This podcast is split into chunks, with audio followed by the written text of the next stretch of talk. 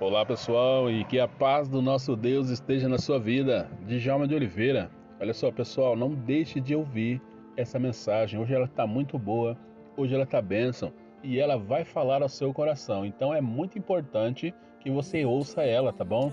Apesar do horário, né, já está um pouco tarde, mas olha só pessoal, esse vai ser o horário daqui para frente, tá? Não vai ter um horário certo não porque eu estou no meu período de férias e eu tenho certeza que você vai entender.